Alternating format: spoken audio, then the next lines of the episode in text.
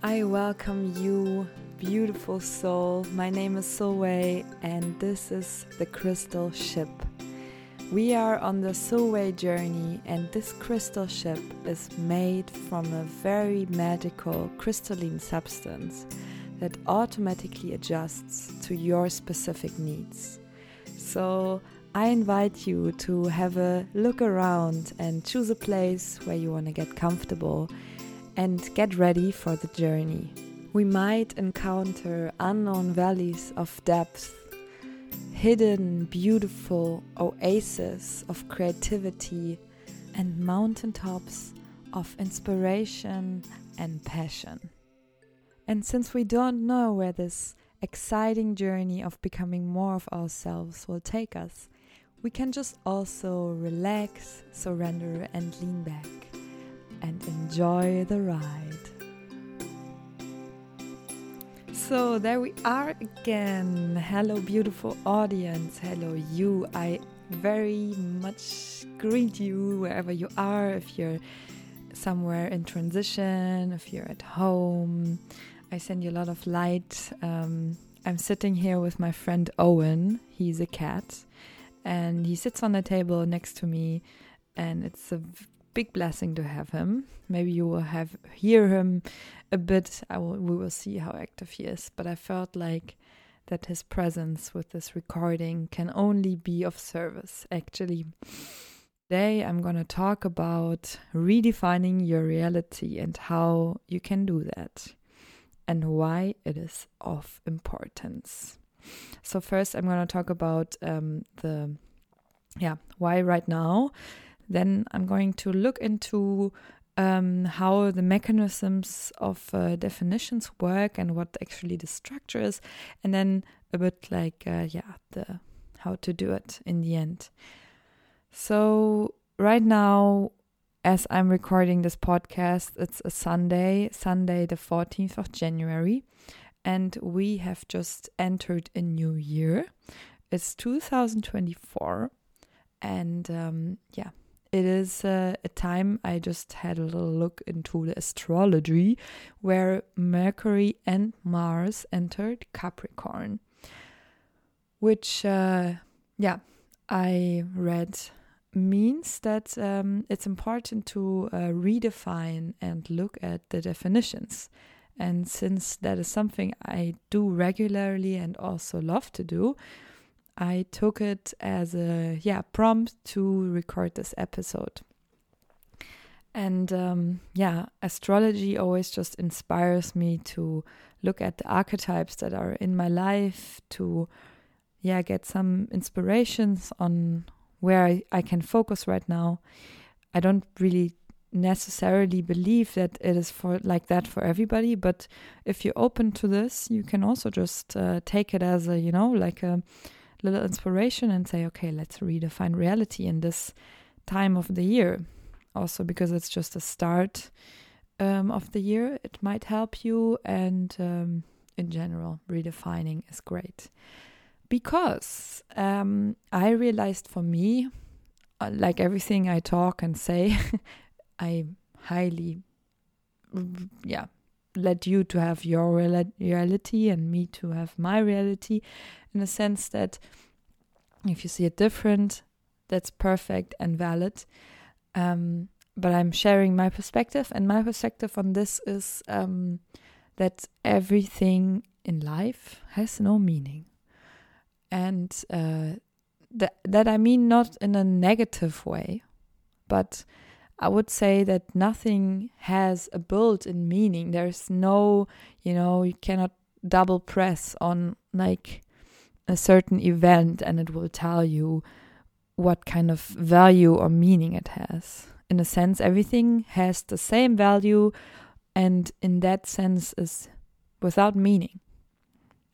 And um, I see us humans having the big power to give things meaning because that's actually what we do all the time. We say death is bad, money is good, or actually, that's also not true. I guess a lot of people actually think money is bad, but um, that um, yeah, rain is bad and sun is good and all these things. So we have a lot of um, value systems that we most of the times inherit from the culture we grow up, from our parents, and uh, everything, everybody we meet in our childhood, and we learn, okay, this is good behavior, this is bad behavior, and um, since if you believe in it too, this is all just created by ourselves. You can also just say, oh, actually, I don't like this meaning. I like this meaning. And then you can change it. And then something very powerful happens to your reality. You start to understand that you don't need to react in certain ways if you don't prefer it. Because if I ask you what means, what the word uh, Singsala means, you're probably like, mm, I don't know what Singsala is. And um, yeah, you don't have an emotional response to it in a sense. So you don't have emotions to it, so you cannot reference it. You know, you don't cannot give it a meaning really. You can maybe say, ah, it sounds a bit um, Portuguese or something. Um, but what I'm trying to say is um, that when you don't have a definition for something, you don't have emotions towards it.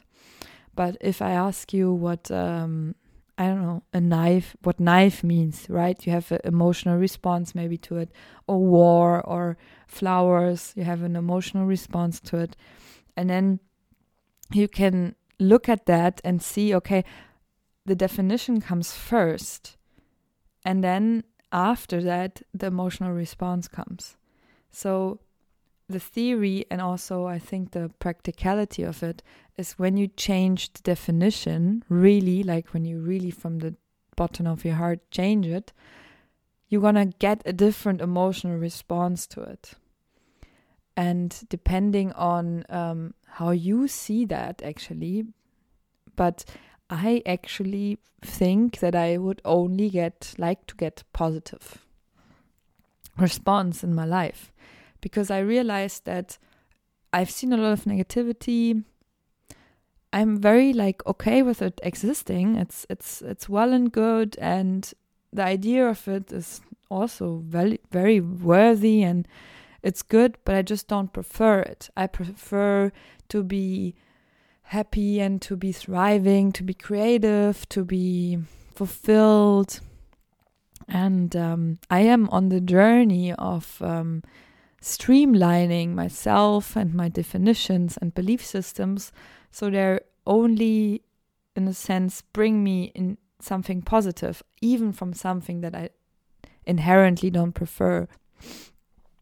I invite you to just look at your definitions the next coming days and every time you have a response on something that you would classify as a negative response um, which you, like let's say a response that you don't prefer.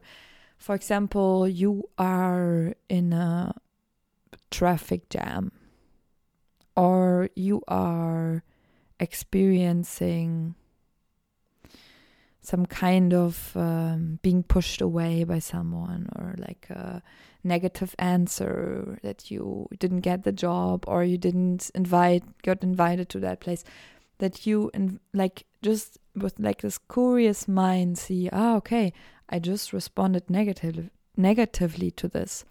So there must be a definition inside of myself that defines this event as something that might harm me and then if you want, just find if if you feel like that. Now Owen is coming.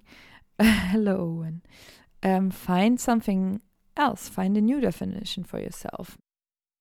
Look at the definitions with knowing that everything that is has no built-in meaning and you are actually the one choosing the meaning and you are made to give the things meaning so that's in a sense our superpower and um, yeah, take responsibility for that because it is a big thing. Like you give things meaning and then the thing itself has the meaning. I mean it also in a in a way like in a quantum physics way where the way we observe things changes the structure and the physics of the things. So knowing that, I invite you to to to give everything you encounter a fresh look and see does this definition really serve me or am I ready to find a new definition that actually serves me much better? For example, a new definition of death that you say, it's okay if it's not happening now, but I'm actually curious and excited what's going to happen after that because I don't know and must must be fun. And or I don't know, having to go to like a scary new job meeting being like, "Ah, I'm unworthy." No, actually this is a fun opportunity to discover myself from a new perspective. I'm very very um excited about this actually because redefining your world will probably give you a lot of um, yeah new experiences and you will feel that you're not in a prison at all that you can say what means that and that. And even if you will you know go against society's values that actually might be something that you that will give you a lot of power that you feel very empowered about and won't have yourself um yeah go along with these value judgments and you will realize how many things we just put into the world that are actually not from us and that you get even more yourself and even more you know like very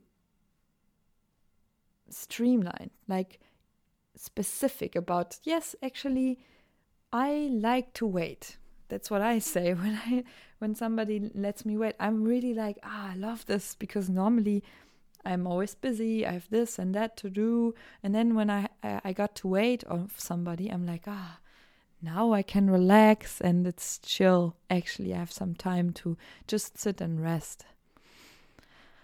So that's uh, yeah, that's how you can implement it into real life. And um, I hope this helps you because it did help me a lot um, to re- redefine my reality.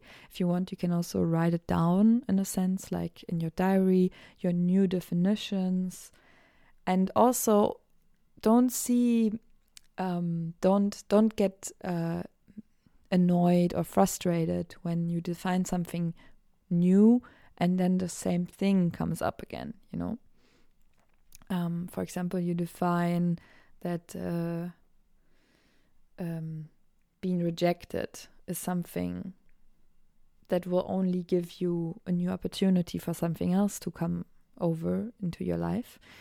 And then you get rejected, and your re- reaction on it is still frustration, for example. I would encourage you to, um, yeah, to, in a sense, prove to yourself that you have really changed because if you really have changed, you will be reacting differently to the same event. Anyways, I am very happy to have spoken about this topic and I from my heart wish you a beautiful day and a lot of fun by realizing how you re- redefine and define your reality, how you give everything meaning and um, yeah, just some curious eyes and some fun with it, even though if it might return back and it's the same situation will push the same buttons, just stay positive, give it the new meaning you prefer, and it will eventually change. And even if it doesn't, that's not what it's about. If I say waiting is actually fun for me, then I'm it might be that I will never really wait again because then I don't need to experience it again. But every time I need I will wait, I'm to enjoy it. And that's what it's really about in the end. That you realize that you can give the things meaning and nobody in the whole world can define for you what things mean.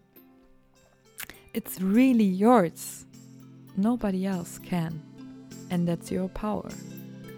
And I'm hopefully inspiring you on this. I wish you a beautiful day.